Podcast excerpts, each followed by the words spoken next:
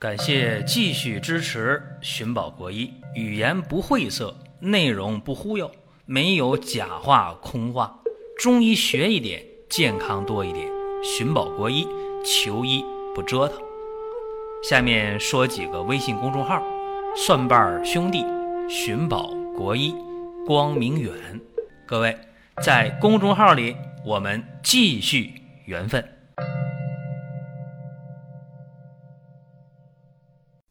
本期的节目呢，咱们讲十二指肠球部溃疡这个话题，大家说什么意思啊？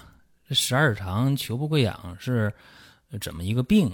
可能不了解。在这儿呢，咱们先说一下啊，经常说的消化道溃疡，一个是十二指肠球部溃疡，再一个就是胃溃疡。十二指肠呢，在胃的下口。那为什么十二指肠球部容易发生溃疡？一些食物啊，刺激摩擦，这个就足以造成十二肠球部的溃疡。特别是吃饭的时候情绪不太好，或者说食物没有细嚼慢咽，那这样的话，食物的残渣，或者说通过胃初步研磨的这个。食物啊，还是比较粗糙的，这样的话，一刺激十二肠球部，就容易导致黏膜的充血、水肿，甚至到溃疡的程度。可能我这么讲啊，有一些人说，那西医当中讲的可不是这么回事啊，这个离子、那个离子，这个酸碱度、那个酸碱度什么的，我我没法给大家细讲那个西医的原理。一讲西医的生理病理。大家就更听不懂了。反正大家知道，十二肠球部溃疡啊，它是一个空腹，也就是说呢，餐前疼痛。饿的时候，没吃饭的时候，这个胃啊它疼。大家注意了，就是上腹啊它疼痛。这种疼痛呢，教科书上叫做啊周期性的、节律性的疼痛。这大家能听懂吗？什么周期性的？就是一饿了，它就疼；肚里没食儿，它就疼。什么叫节律性的呢？疼起来一阵儿一阵儿一阵儿一阵儿的。如何能缓解呀？吃点东西就缓解 啊！这是十二指肠球部溃疡的这么一个基本情况。而且得这个病之后啊，通过胃镜。一目了然就能确认。大家说那这病也没啥呀，那就别让肚子里边空呗，是吧？那这病就不犯了。那可不一定。你比方说啊，心情不好了，郁闷了，发脾气了，生闷气了，琢磨事儿了，他可以犯病。或者说你喝酒喝多了，或者说你喝浓茶了，啊，喝浓咖啡了。这都可以犯病，或者你吃一点那个凉的、酸的、辣的、油腻的，这都可能犯病。所以说，这病呢防不胜防。那大家说得这病咋得的呀？那西医又说了，大家说那西医不讲这个消化道溃疡和呃那个幽门螺旋杆菌感染有关系吗？是有关系。幽门螺旋杆菌哪来的？大家知道吗？有人说不知道啊，幽门螺旋杆菌呢是通过口腔传播的，就说这个人有幽门螺旋杆菌阳性，就是 HP 带个加号阳性，那么你和他一起进餐的话，没有分餐的话，都去用筷子用勺到你共同的盘里边去夹菜，那这样的话口口传播，就能导致幽门螺旋杆菌的感染。感染之后了，那个西医的说法，离子啊、酸碱度啊等等等等，可以导致胃溃疡或者十二肠球部溃疡。那么溃疡之后，就出现刚才我说周期性、节律性的疼痛啊，凉的、酸的、辣的、冷的啊，烟的、酒啊刺激、情绪的刺激啊，等等等等等等啊，都能发病。千不好万不好，十二肠球部溃疡有一个好处，就是它癌变的几率特别特别特别的小。基本可以忽略，十二肠球部溃疡啊，它这个癌变的几率比起胃溃疡，那就是微不足道了。胃溃疡啊，跟十二肠球部溃疡有一个区别，就是餐后腹痛，吃饱饭了上腹就疼。所以你看这两个病啊，大体的判断能判断出来。而且一旦这个溃疡活动期的话，不但疼，还会出现有黑便的情况，对吧？因为那溃疡啊就烂了，烂的话就有出血，一出血的话就排黑便嘛，对吧？那个铁离子啊不就出来了吗？不就黑色的吗？甚至有那个板油样便啊，那那个溃疡面就大了，出血量就就很可怕。那这个病在治疗的时候呢，西药基本上就是用那个三联疗法或者四联疗法去干掉幽门螺旋杆菌，或者吃一点那个抑制胃酸分泌的药，基本上就是这西医的治疗方法啊。那么我今天且不说它这个方法好与坏啊，今天我讲的是中医中药的一个治疗的方式。为什么讲中医中药治疗方式？就因为西医西药在治这样的溃疡病的时候，效果不是那么好啊。有人说，那你又去黑这个西医了？这不是黑啊，而是说西医在这个病的治疗上确确实实没有一个很好的结局。包括说治那个幽门螺旋杆菌的感染，有人用三疗法、四疗法咋治，那个阳性也不转阴。有的人说：“那我转阴了，是吧？用西药治的转阴了，但是呢，出去聚会回来吃顿饭，过几天又是阳性。那么中医治这个十二肠球部溃疡，不会去过分的纠结这个所谓的幽门螺旋杆菌阳性的问题，但是不等于说我们就特别提倡那个不分餐。相反，中国古人是分餐的啊。我们看那个鸿门宴，对吧？那么古老的时候。都是各吃各的，对吧？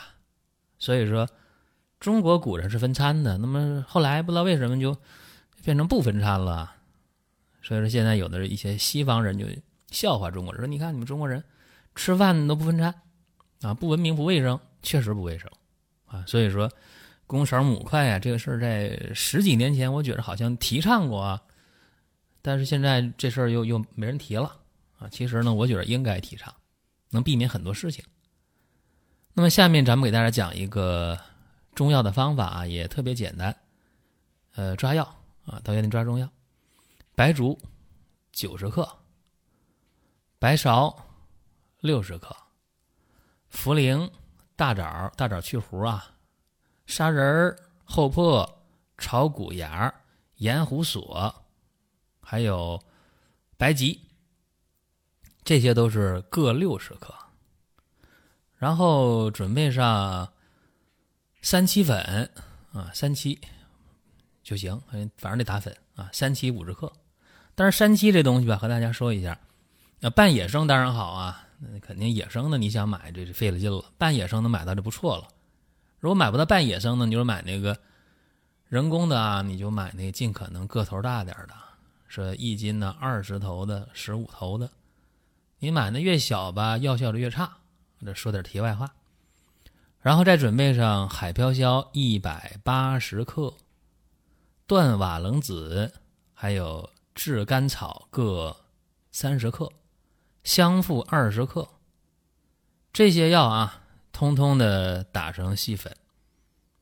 打成细粉之后呢，一日三次啊，在饭前一小时弄出八克来，然后呢。给它冲服，两个月是一个疗程。在服药期间，老生常谈了是吧？清淡、营养、易消化饮食啊，别吃凉的，别吃辣的，别吃那个刺激性的食物啊，那个浓茶呀、烟呐酒啊，啊都避免啊。这个咖啡也别喝，心情舒畅，注意休息，别着凉，等等等等等等。这说起来可容易了。但是能做到的人可不多啊，所以说大家难免会在，呃，服用这个溃疡散期间，啊，有一些病情的反复说，哎，那我怎么用几天好使，再用怎么不好使了呢？还用说你大意了呗，是吧？你觉得你症状减轻了，你觉得你胃不胀了，胃不疼，你觉得你这个吃饭香了，是吧？你这不是放松了警惕呀？你一放松警惕的话，哎呀，那肯定的就出现了又疼了呗，又难受了呗，又反酸，又胃胀了呗，等等等等等等问题啊。因为这个胃溃疡这个病说到根儿上，西医怎么理解？西医说，哎呀，这个病啊，不就是胃酸呢，胃蛋白酶分泌增加吗？或者你精神紧张、焦虑，导致胃肠道黏膜屏障被破坏，大概就是就这么一个原理啊。什么酸、什么离子啥的，这不讲了，讲大家更听不懂。所以说，用这个方法能够保护胃肠道黏膜。能够呢有效的抑制胃酸的这个过度分泌，啊，能够促进溃疡面的这个合理的愈合，啊，这这么一个小方法。至于说这个方法能解决多大的溃疡面啊？可能有人会问这个问题。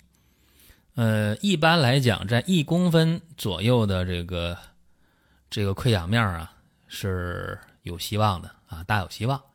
那你说你讲这方法就好使吗？就确定行吗？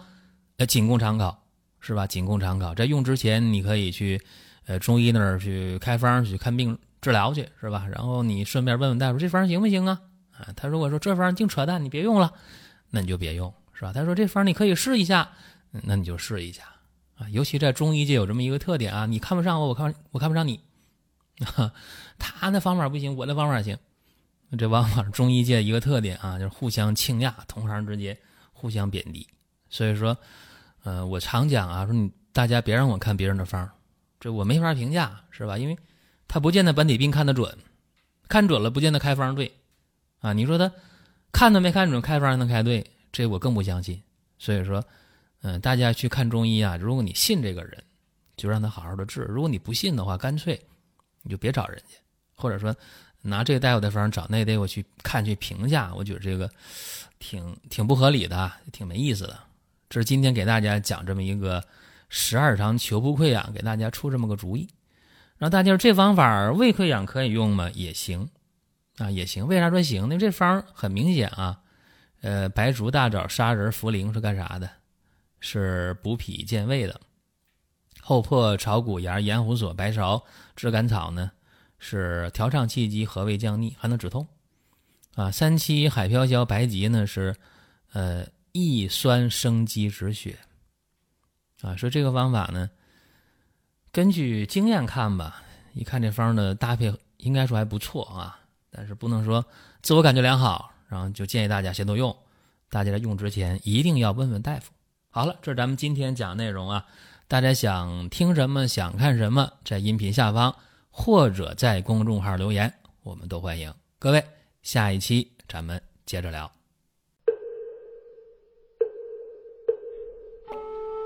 下面说几个微信公众号：蒜瓣兄弟、寻宝国医、光明远。各位在公众号里，我们继续缘分。